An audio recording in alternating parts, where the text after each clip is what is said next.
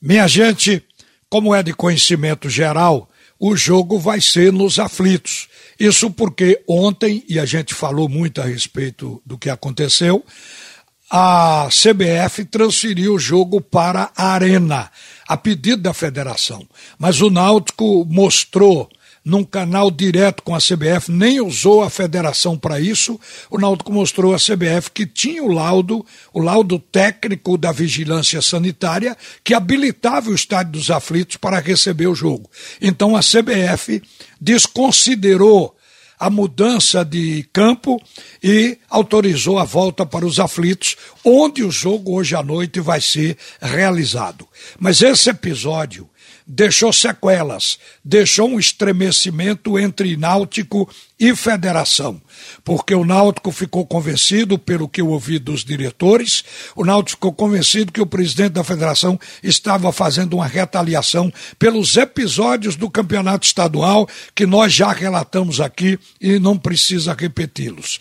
Então, por isso, ficou esse estremecimento. Mas o que a gente espera da agora por diante é que a federação, ao terminar o campeonato estadual e começar os campeonatos nacionais, a federação vista a camisa dos clubes como sempre fez, para estar atenta, vigilante com relação à escala de árbitro, a tudo que possa atrapalhar a trajetória dos nossos clubes aqui de Pernambuco. Esse é o papel da federação e eu espero que volte a acontecer e com o tempo esse estremecimento ele vai desaparecer, porque é importante uma boa convivência no futebol. O futebol é para ter alegria, para se fazer amigos e não inimigos. Mas vamos ao jogo. O CSA chega modificado. O time do CSA sofreu mais desfalques do que o Náutico. Perdeu um jogador titular, negociado lá para o Operário do Paraná. Perdeu agora por contusão, por fadiga física, algum, alguns outros jogadores e até por suspensão. Então ele entra em campo com mais desfalques do que o Clube Náutico Caparibe. O Náutico, na verdade, pode perder Ainda não está definido isso. Pode não ter no jogo o Haldane, que é um desfalque pesado. Mas o Náutico tem em casa um Marcial, um jogador que foi uma boa contratação, mostrou que tem qualidade técnica e pode suprir, momentaneamente pode suprir a ausência do Haldane. Já o time do CSA não tem o artilheiro Della Torre, não tem os meias, o Gabriel e o Bruno Mota, não tem o Fabrício nem o Giovani.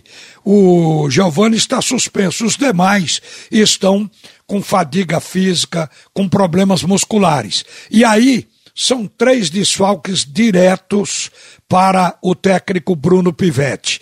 Ele vai colocar Gabriel Tonini e Silas na cabeça de área no meio-campo, já em substituição aos titulares, e como também não vai contar com o artilheiro Della Torre, ele entra com Yuri Castilho no comando do ataque. São mudanças obrigatórias de um time que estava absolutamente inteiro e completo, porque assim como o Náutico, o CSA também ganhou o campeonato estadual. Agora, os dois times tiveram campanhas diferentes o ano passado. Enquanto o Náutico precisou trazer Hélio dos Anjos para se sustentar na competição e acabou com a chegada do Hélio Náutico conseguindo a permanência na Série B. O time do CSA, que também disputou a Série B do ano passado, continua nela, mas chegou a quinto colocado. Quando o campeonato terminou, o CSA estava com 58 pontos. Um time que fez uma boa campanha, o time que foi montado pelo Mozart, que deixou agora no final a equipe do CSA, e o CSA teve que contratar o Bruno Pivetti, tem 37 anos esse treinador, é considerado um bom treinador da nova geração. Ele atuou ano passado no Vitória da Bahia. Agora, o time do CSA está sendo orientado a partir de então pelo Pivete e ele é considerado um estudioso de futebol.